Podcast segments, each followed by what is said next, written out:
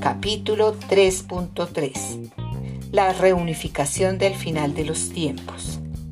El final de un ciclo de desdoblamiento de 24.840 años desemboca en un periodo de 1.080 años que permite la reunificación con nuestro doble.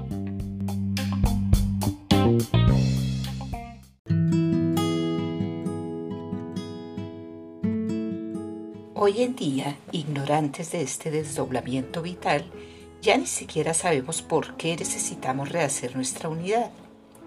En el día cuando estabais juntos os separasteis, nos dice Tomás en su Evangelio. Mas cuando os hayáis separado, ¿qué haréis? No hay ninguna duda acerca de la autenticidad de este texto, puesto que, descubierto en el Alto Egipto en los años 1940, no ha tenido tiempo de padecer los errores de la traducción.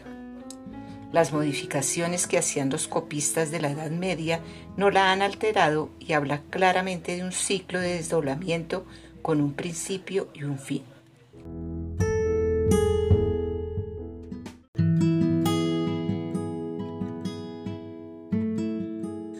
Usando nuestra vida terrestre para escuchar las preguntas de nuestro doble y fabricándole los futuros potenciales correspondientes, nuestra reunificación en el momento del apocalipsis no será ningún problema. Nos devolverá una inmortalidad perdida. Siendo dos, podremos examinar nuestras posibilidades futuras sin miedo a la muerte. En efecto, aportaremos un potencial de supervivencia a nuestro doble, quien, por su lado, nos protegerá en su mundo con su vestimenta, cuya característica es la blancura luminosa debido a la ralentización de su tiempo.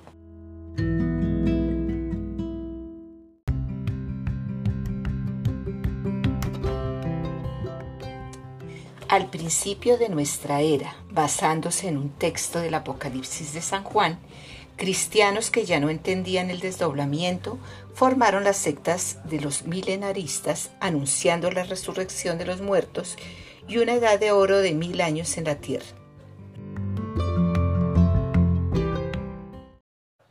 En realidad, el tiempo de nuestro doble se yuxtapondrá con el nuestro un muy corto instante para permitir nuestra reunificación instantánea.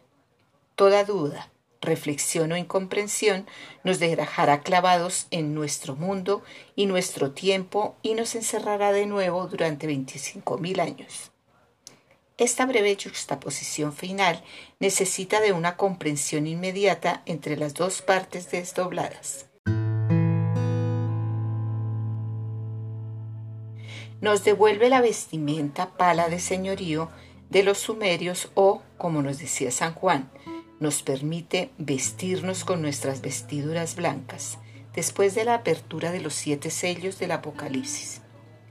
Abriendo las doce puertas zodiacales, estos sellos corresponden a las siete explosiones solares de envergadura de las que ya hemos hablado.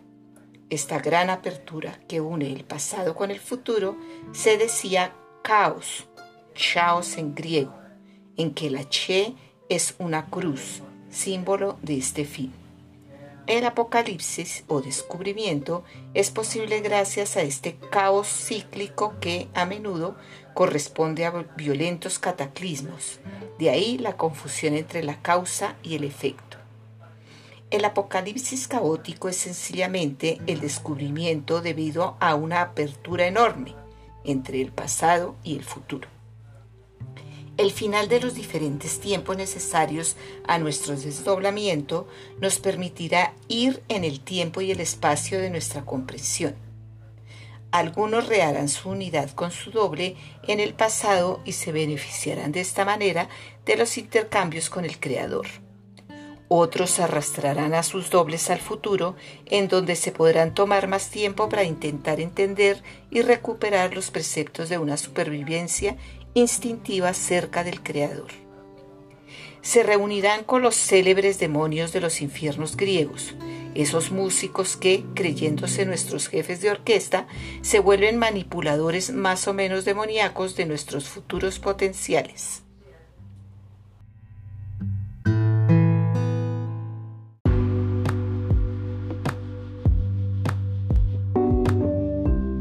Los niños índigo.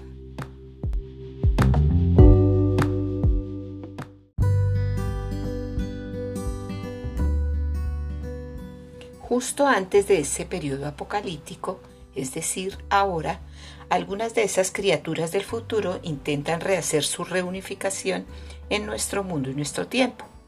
Lo pueden hacer desde esa famosa explosión solar del 13 de marzo de 1989 que les ha abierto los tres espacios zodiacales hacia nuestro mundo. Algunos de los dobles de las tinieblas ya han enviado al ser que desdoblan a encarnarse sobre la Tierra en nuestro tiempo presente, que para ellos digámoslo de nuevo, es una realidad de su pasado luminoso.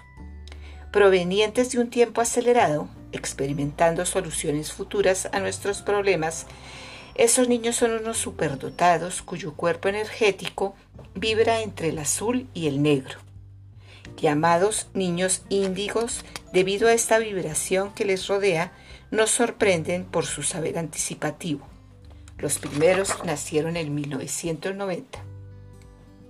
No hay que confundirlos con los niños superdotados que nacen en todas partes del mundo. Cuando el doble está cerca de nosotros, nos hace resplandecientes. Nuestra época permite esta proximidad y por eso los niños brillan cada vez más. Con un doble en el futuro, el niño índigo tiene además acceso inmediato a las soluciones de los problemas causados por nuestros potenciales. Sin embargo, la mayoría de estos problemas no tiene interés para él, pues él viene a nuestro mundo en busca de las preguntas de su pasado de las cuales se ve privado.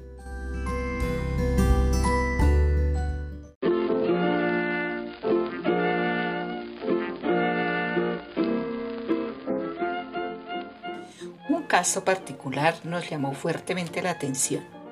Un colega físico, a pesar de todos sus esfuerzos, no conseguía dar respuesta a un experimento relacionado con la física de las partículas. Su hijo índigo, de 10 años, encontró la solución en 5 minutos y le dijo a su padre, deberías ocuparte de tu hijo en vez de perder el tiempo con un problema que no tiene ningún interés. Los padres que quisieran estar en contacto continuo con sus dobles se harían las preguntas adecuadas y su hijo del futuro les daría la mejor solución gracias al suyo. Podrían hacer un vínculo con las múltiples preguntas pasadas e inculcar a su hijo nuevos polos de atracción. Su rol educativo es, pues, de máxima importancia. Si siguen las sugerencias de sus dobles, pueden transformar las ganas, los deseos y los proyectos de su peligrosa descendencia, cuyo futuro potencial se volverá así aceptable en nuestro mundo. Si no, estos hijos matarán a padre y madre, pues no tienen en ellos ninguno de nuestros valores morales, que normalmente nos alejan del crimen de manera natural. Estos niños reharán su unidad en la tierra antes que nosotros, pues la puerta zodiacal hacia nuestro pasado se abre en último lugar. Es el séptimo sello del Apocalipsis.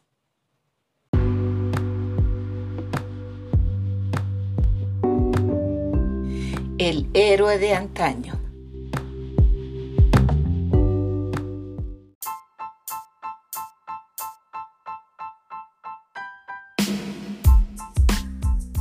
El héroe de antaño.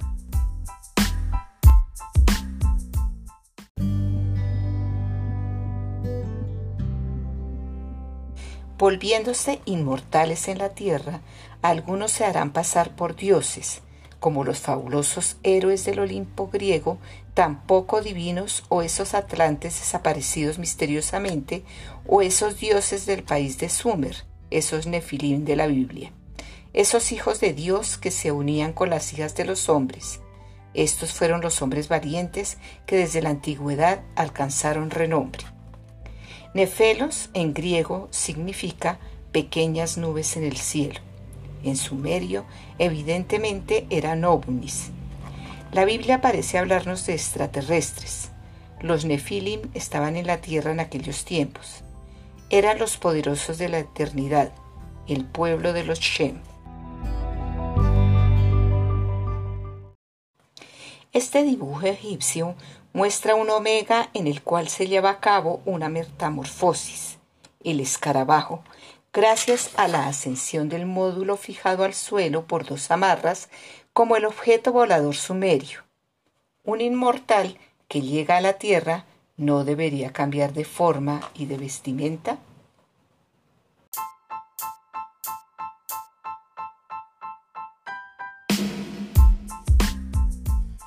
Leyendas de ayer y realidad de mañana.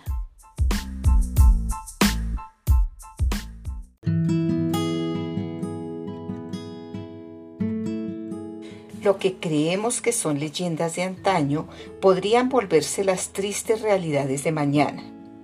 Al final de un ciclo, las criaturas evacúan los lugares peligrosos.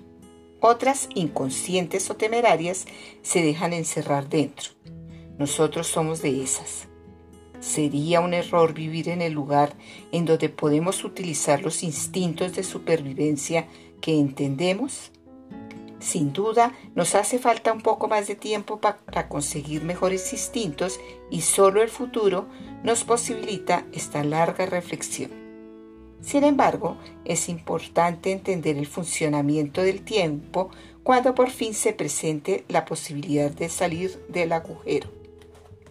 La Tierra puede ser considerada como un paraíso por aquellos que ignoran el principio creador.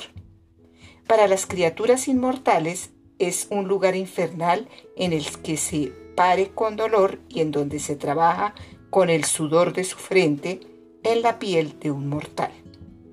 Nuestro doble se encuentra todavía en luz creadora y sus informaciones pueden, pues, sacarnos de nuestra desdicha actual. No posee la verdad universal, posee solo la nuestra, aquella para la cual ha sido programado por las preguntas del Creador no es la de los demás. Por eso debemos dejar de lado todo proselitismo. No es un terráqueo, es un ser de luz que sigue siendo una parcela del Creador. Está dotado de la fuerza creadora de una estrella que es nuestro polo de reunificación y de reconstitución. El Creador se ha dividido para conocerse mejor. Cada uno de nuestros dobles le aporta una respuesta. Aquel que quisiera conocerlo debería reunirse con los 10 billones de billones de criaturas correspondientes a los 10 billones de billones de estrellas de nuestro universo observable. Entonces se daría cuenta que no se conoce a sí mismo y que por eso no conoce al Creador. Cada alma tiene una estrella y el que lleva una vida intachable durante el tiempo que le ha acordado tomará su estrella.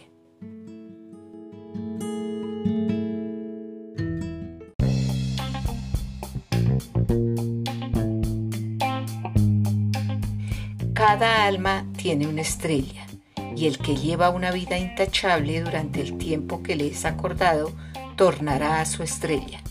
Platón, Timoteo Critias.